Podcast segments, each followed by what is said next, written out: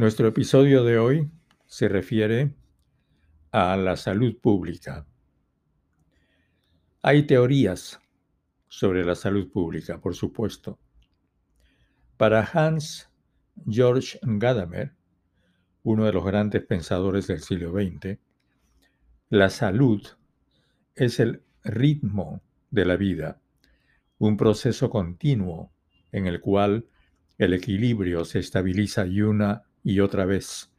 La esencia del arte de curar consiste más bien en poder volver a producir lo que ya ha sido producido. Georges Cunningham estuvo contra la reducción de la medicina a la biología y la reducción de la biología a una ciencia física. Sostuvo que el organismo humano es algo más que una máquina. Gadamer y Canguilhem fueron pensadores que vivieron la tragedia de la Segunda Guerra Mundial y su enorme carga de muerte deliberada y masiva de gente. Apenas pasada la guerra, en 1948, fue fundada la Organización Mundial de la Salud.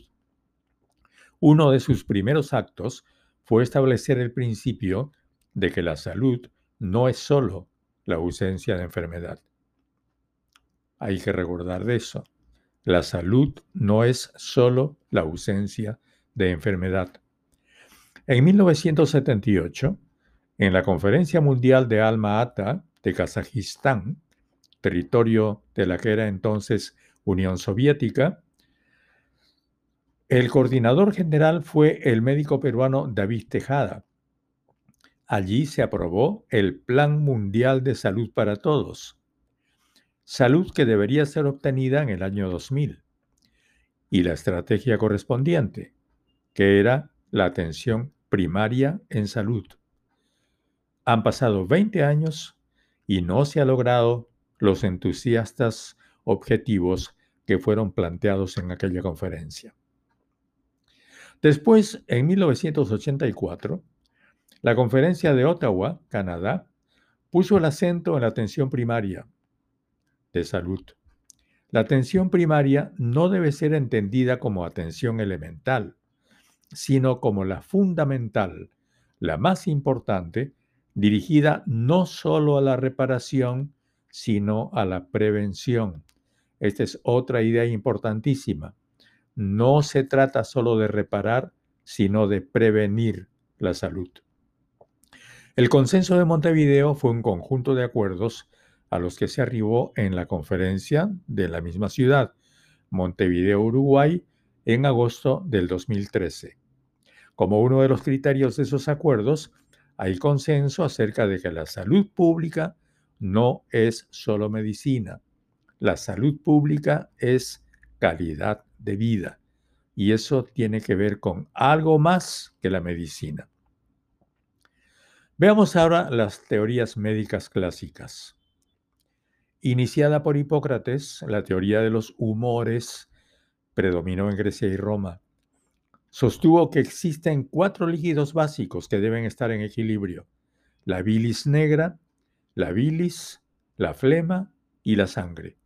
Cualquier desequilibrio de esos humores causaría la enfermedad. Eso era lo que creían los griegos y los romanos. El modelo biologista de salud enfatiza la dimensión biológica y subestima o descarta la dimensión sociocultural.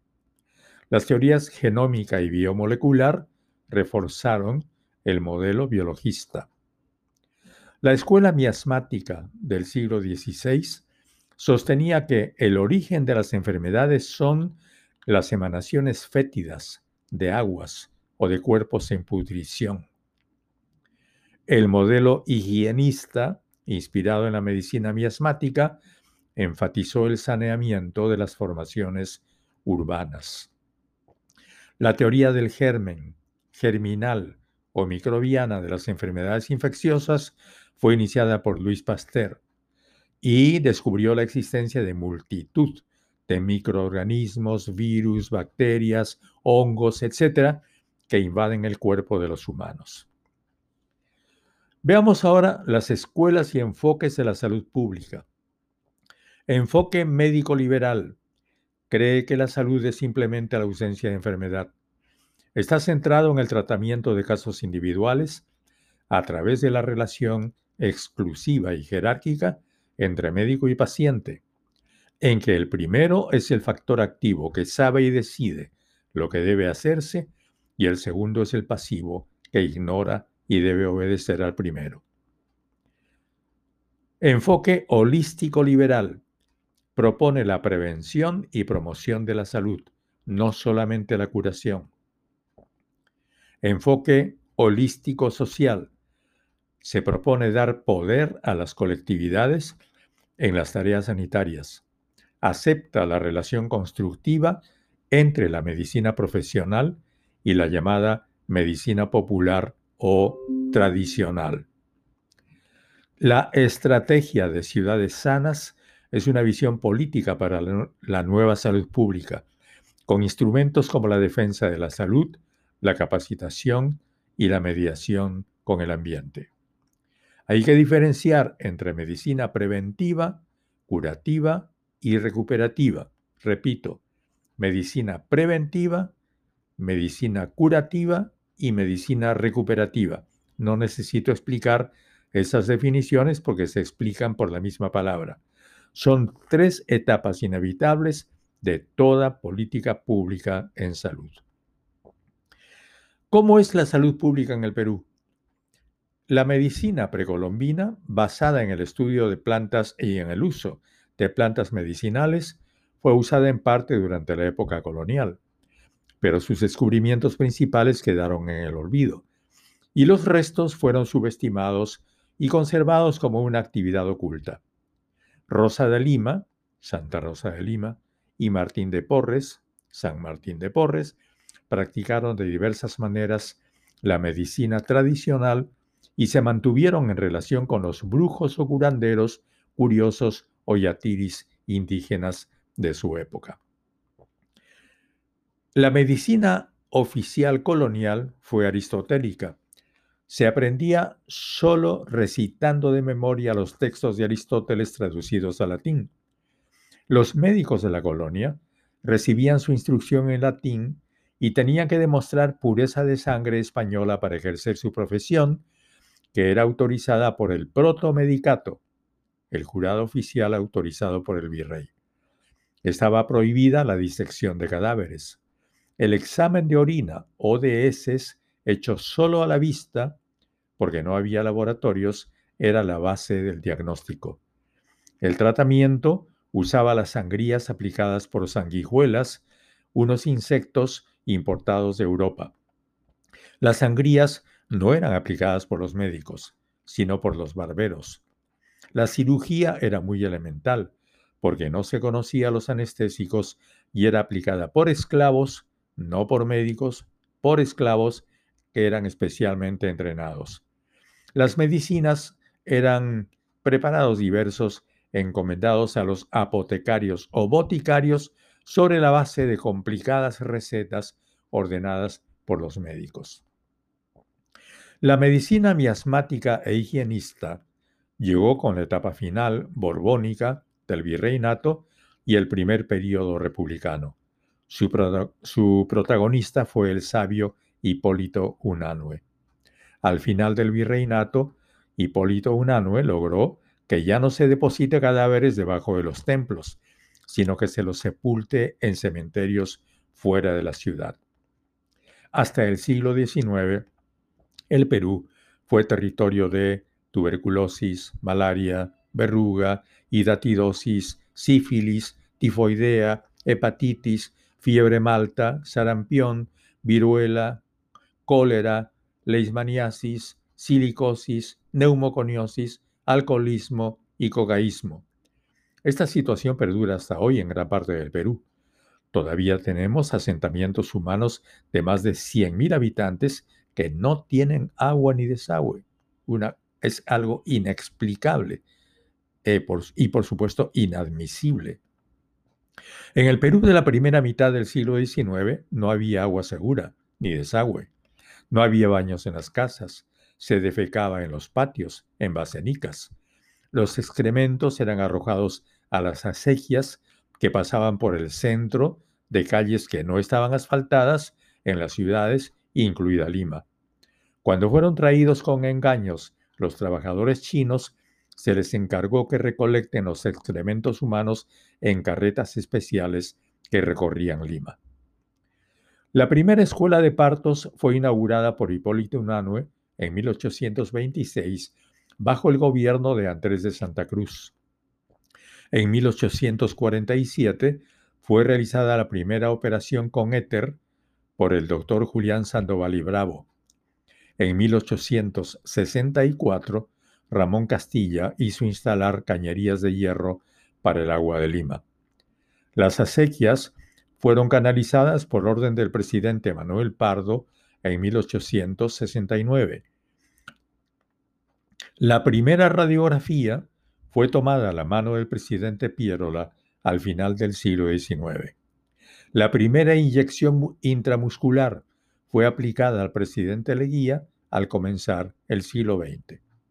En el siglo XX, la política de salud se realizó especialmente a través de las campañas antimaláricas y de vacunación que se expandieron siguiendo acuerdos internacionales y como parte de un inevitable proceso mundial de saneamiento y ocupación de áreas geográficas que antes estaban deshabitadas. La política peruana de salud fue un pálido reflejo de ese proceso y por ello la atención por parte del Estado siempre fue limitada y poco significativa. Los indicadores de esa época son dramáticos. En la práctica, como sucede aún hoy, las mayorías nacionales estuvieron excluidas de los servicios de salud que existían solo en las ciudades que todavía eran poblacionalmente minoritarias, en un país cuyos habitantes vivían en su mayoría en las áreas rurales. En 1903, la peste bubónica apareció en el Callao. Se crearon tres estaciones sanitarias en Paita, Hilo y Callao. Gracias a que en 1894 médicos japoneses y franceses habían descubierto el germen de la peste bubónica, se pudo aplicar por primera vez el suero contra esta peste por Juan Agnoli, médico italiano inspector de higiene de la Municipalidad de Lima, durante los gobiernos de Manuel Candamo y José Pardo. El descubrimiento de los antibióticos durante la Segunda Guerra Mundial permitió combatir exitosamente tanto la tuberculosis como la sífilis que hasta ese momento eran el terror de la sociedad. En 1903 fue creada la Dirección de Salubridad Pública. En 1935 fue creado el Ministerio de Salud Pública, Trabajo y Previsión Social. En 1936 se organizó el Seguro Social Obligatorio para los obreros. En 1942 se reorganizó el sector como Ministerio de Salud Pública y Asistencia Social. Y en 1948 se creó finalmente el Seguro Social del Empleado. En 1955 se introdujo la vacunación contra la poliomielitis. A partir de 1990 se aplicó la reforma de salud con la intervención del Banco Mundial y el Banco Interamericano de Desarrollo, siguiendo los dictados del Consenso de Washington. En un comienzo, y teniendo a México como país modelo durante el gobierno de Salinas de Gortari, estuvo centrada en dividir la capa simple de la capa compleja. Capa simple, atención primaria y operaciones de cirugía común. Capa compleja, enfermedades crónicas y operaciones de alta cirugía. Se encomendó la capa simple a establecimientos privados y públicos de salud, y la capa compleja al Seguro Social reorganizado en forma de IPSS, Instituto Peruano de Seguridad Social. Se alteró y se abandonó los principios de alma ata de salud para todos y se focalizó los servicios de salud en las áreas de pobreza extrema.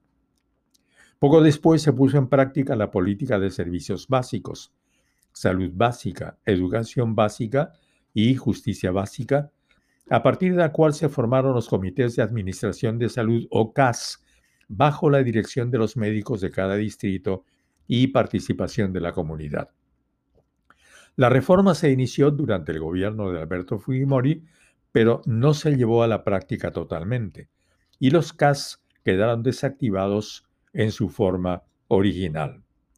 El gobierno de Alberto Fujimori separó el Seguro Social del Fondo de Pensiones para crear las AFP y lo convirtió en IPSS bajo la dirección de Luis Castañeda.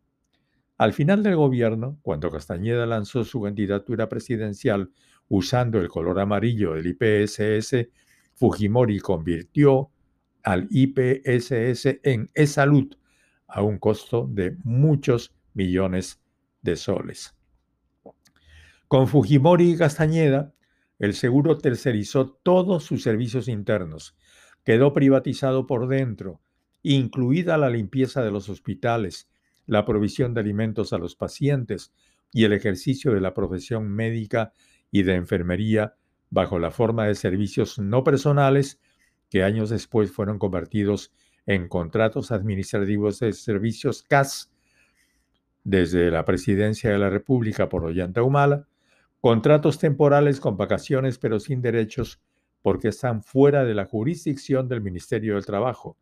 El trabajador no tiene a quién reclamar sino a su propio contratante, que es el Estado.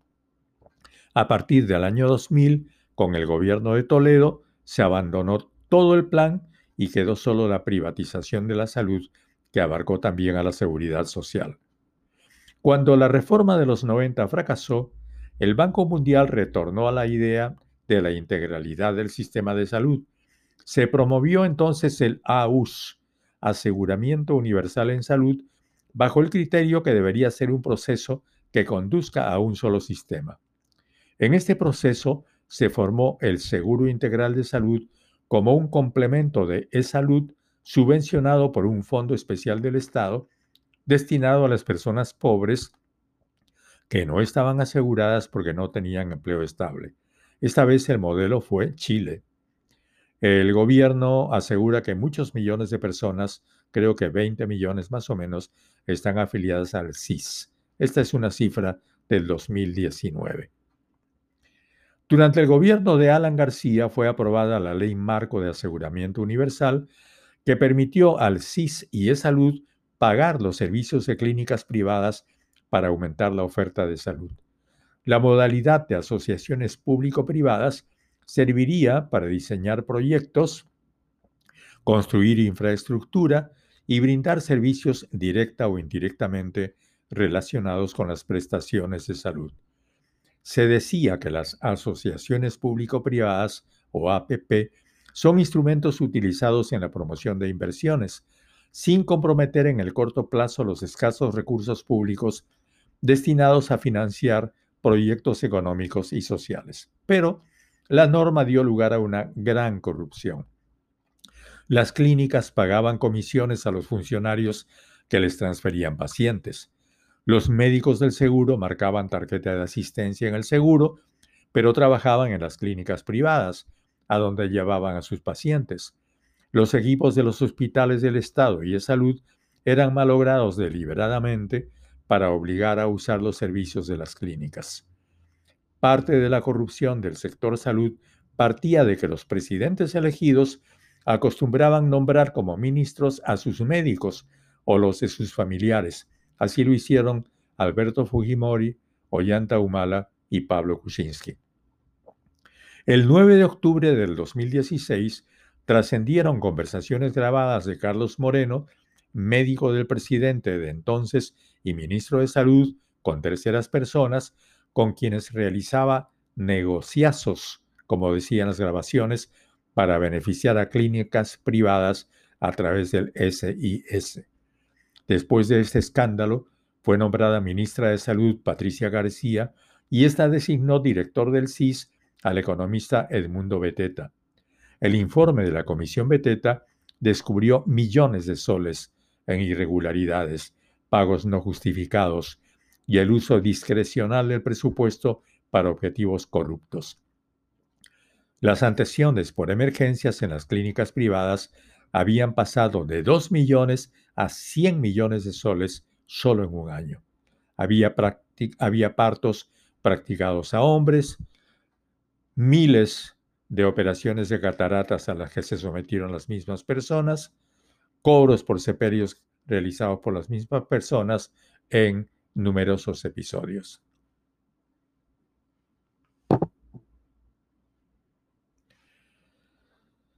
Grupos de congresistas y la Federación Médica amenazaron a la ministra y Beteta tuvo que renunciar.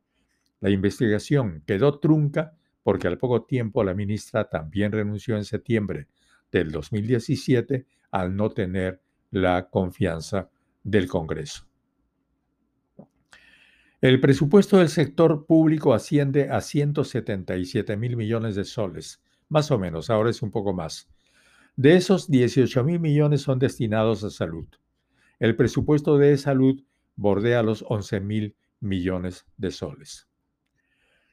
La base estadística para la evaluación de la salud la proporciona la encuesta demográfica y de salud familiar ENDES, ejecutada de manera continua por el INEI, e Instituto Nacional de Estadística e Informática.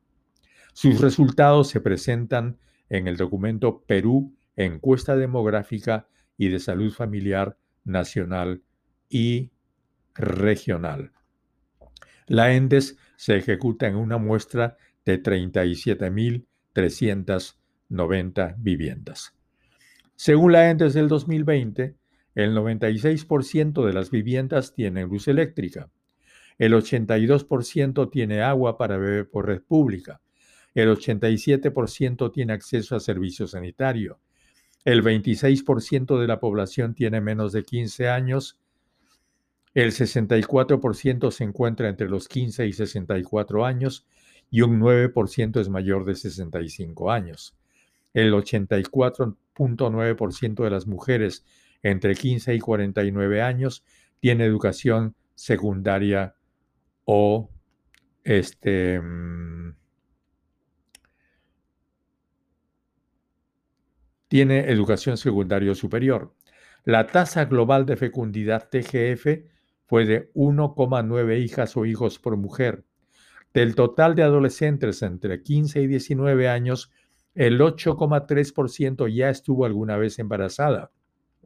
El 77% de las mujeres actualmente unidas estaban usando algún método anticonceptivo a la fecha de la encuesta. El 52% de las mujeres entrevistadas se encontraba en unión conyugal, 19% estaba casada y 33% en situación de convivencia. 98% tuvo control prenatal por personal calificado. La prevalencia de niños o niñas con bajo peso al nacer fue de 8.2% en el área rural y 6.2% en el área urbana. Las EDAS, enfermedades diarreicas agudas entre niñas y niños menores de 5 años, alcanzó 8,2% sin diferencias significativas entre las áreas urbana y rural. La desnutrición crónica, talla en relación con edad y sexo, afectó al 12% de niñas y niños menores de 5 años. El 20% de las mujeres de 15 a 49 años padecía algún tipo de anemia. Y el 54% de las mujeres alguna vez unidas sufrieron algún tipo de violencia física, psicológica o verbal. Estas son las principales, eh, eh, estos son los principales indicadores de salud. Hay otros más, pero esos ustedes pueden encontrarlos en el mismo texto o en el mismo informe que está disponible en Internet. Muchas gracias y aquí terminamos este podcast.